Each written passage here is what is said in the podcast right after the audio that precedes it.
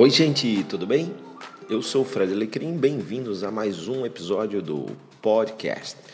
Hoje, a pedidos, vamos voltar a falar um pouquinho de produtividade.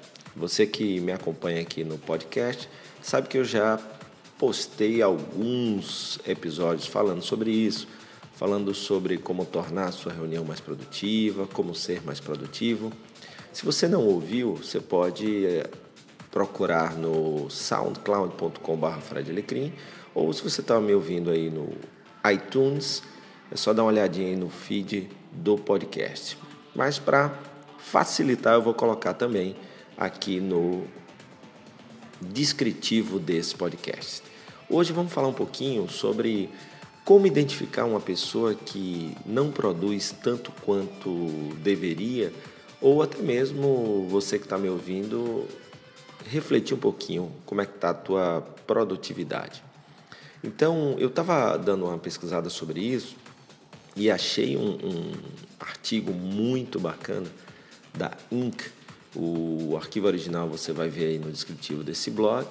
E o artigo ele fala sobre quais são as 10 principais desculpas que as pessoas improdutivas sempre usam Aqui nesse podcast eu não vou falar das 10, mas vou falar algumas que eu considero as principais. Vamos lá? Vamos lá. Então, a desculpa número um: eu estou muito atarefado. É, isso é uma das coisas que a gente ouve muito falar, ou seja, as pessoas improdutivas, por incrível que pareça, estão sempre lotadas de trabalho, sempre abarrotadas de trabalho, sua lista de pendências é enorme e interminável. Né? Então ela sempre se acha muito atarefada. É claro que para isso a gente sempre tem aquilo que a, a, eu, eu, já falo muitas vezes, né? Para se tornar mais produtivo, é muito importante organizar o seu dia a dia, é, organizar o seu tempo. Né? E eu já falei um pouquinho sobre isso nos episódios que eu já citei aqui no início. A segunda desculpa é: isso não é minha responsabilidade. Então, a pessoa improdutiva ela se envolve muito pouco é, emocionalmente e psicologicamente com a empresa onde ela trabalha ou com o projeto que ela está, em, que ela está participando. Então, muitas vezes ela diz que não, isso aí eu, eu, eu não fui pago para fazer isso, é, isso não é minha responsabilidade, isso não faz parte do meu job description, né, da minha lista de atividades do cargo, coisas desse tipo, então, que a gente, que a gente ouve muito. Outra coisa que, a terceira desculpa é eu termino isso mais tarde. Então, a questão da procrastinação, né? pessoas improdutivas são muito procrastinadoras, ou seja, deixam para depois e, e, é interessante porque quanto mais tempo essas pessoas têm para entregar uma tarefa, mais elas vão deixando para cima da hora, o que acaba gerando estresse em quem está precisando receber o trabalho dela, como para ela própria. Né? Então é um tiro no pé, um processo, às vezes é, não intencional, mas às vezes deliberado de autossabotagem e, e de se colocar em situações muito complicadas. Então, eu, eu termino isso depois também é uma desculpa muito utilizada por pessoas improdutivas. A desculpa número 4 é eu ainda não tenho todas as respostas. Então é aquele lance de ah, vou precisar pesquisar um pouco mais sobre isso, ainda estou pesquisando, ainda não encontrei tudo que eu queria. Né? Então lembra que eu falo muito, né? É, faz, depois aprimora. Né? Então já o, o improdutivo, ele gosta muito de dizer, ah, enquanto eu não tiver todas as informações, eu não tenho como entregar ou como fazer. Então isso aí acaba até ajudando na desculpa número 3, que ajuda na procrastinação. A justificativa, a desculpa número 5 é por que, que você não fez isso? Ah, porque eu estava esperando o meu chefe dizer o que, que era para fazer. É, muitas vezes as pessoas improdutivas é, não entendem ou se fazem de desentendidas em relação ao que se espera delas dentro da organização. Né? É fundamental a pessoa entender quais as expectativas da empresa ao contratá-la é, seja para um projeto, ou seja como funcionário, e a partir daí se espera aquele senso de, de dono e se espera uma autorresponsabilidade, que a pessoa tenha iniciativa, ou seja, que ela faça o que se espera dela por iniciativa, ou seja, que ela faça antes de ser solicitada, seja pelo seu chefe ou seja por alguém, ou forçada por uma circunstância, tipo um deadline, um prazo que vai acabar. A desculpa número 6. E se eu não receber o crédito por isso? Eu já fiz isso várias vezes e aí quem levou a, o crédito, quem foi elogiado, não fui eu. Então ele faz muito no toma lá da cá nas pessoas improdutivas é o que, que eu vou ganhar com isso? Né?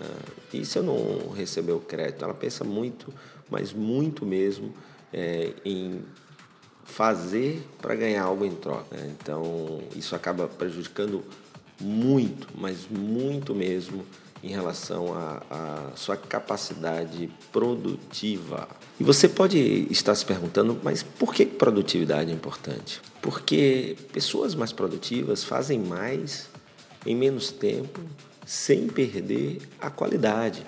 E a chave para a produtividade é você remunerar bem, é você trabalhar muito bem o engajamento da, da equipe, ou seja, aquilo que, que eu sempre falo, né?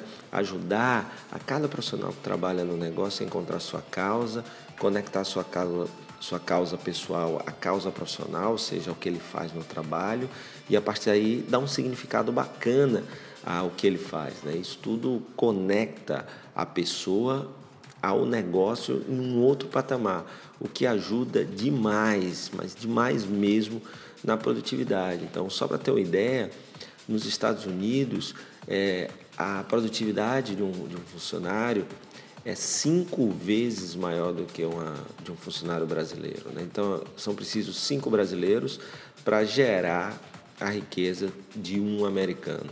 Né? Então, isso faz toda a diferença no nosso país, na nossa qualidade de vida e no que a gente tem aí de entrega das nossas empresas e de ambientes de trabalho que acabam sendo é, ineficientes, improdutivos, estressantes. Né? Então é muito importante é, cuidar dessa produtividade, mas cuidar de verdade. Né? Então é muito importante, é muito importante pensar em como fazer produtos com a melhor qualidade possível, serviços com a melhor a entrega de serviços com a melhor qualidade possível, no menor custo e claro, pagando os salários mais altos, né? Essa é uma base que Henry Ford, né, é, tinha no início do século XX. Né? E claro que remunerar bem e cuidar bem da equipe para encontrar esse caminho e ser mais produtivo. Beleza? Espero que você tenha gostado aí do nosso episódio de hoje e principalmente é, analisar, né? Será que eu estou utilizando recorrentemente alguma dessas justificativas, né? Porque ter cuidado, porque lembra, aquilo que a gente fala para a gente, né, mentalmente, internamente, acaba influenciando como eu me comporto. Então é, é muito importante, não só para sua carreira, como para o seu negócio, é, ser mais produtivo, tá bom? Então, se você gostou desse episódio e dos conteúdos que eu posto aqui no podcast, não deixa de ir lá assinar o podcast no soundcloud.com.br ou no iTunes, se você é usuário do iOS, da Apple, vai lá no podcast, no aplicativo podcast e assina também. É, se você conhece pessoas que também podem ser beneficiadas ou podem gostar desse conteúdo, eu vou adorar se você compartilhar com elas, tá bom? Se você quiser mandar sugestão ou comentários, pode mandar para o meu e-mail fredalecrim.com.br. Valeu e até a próxima, moçada!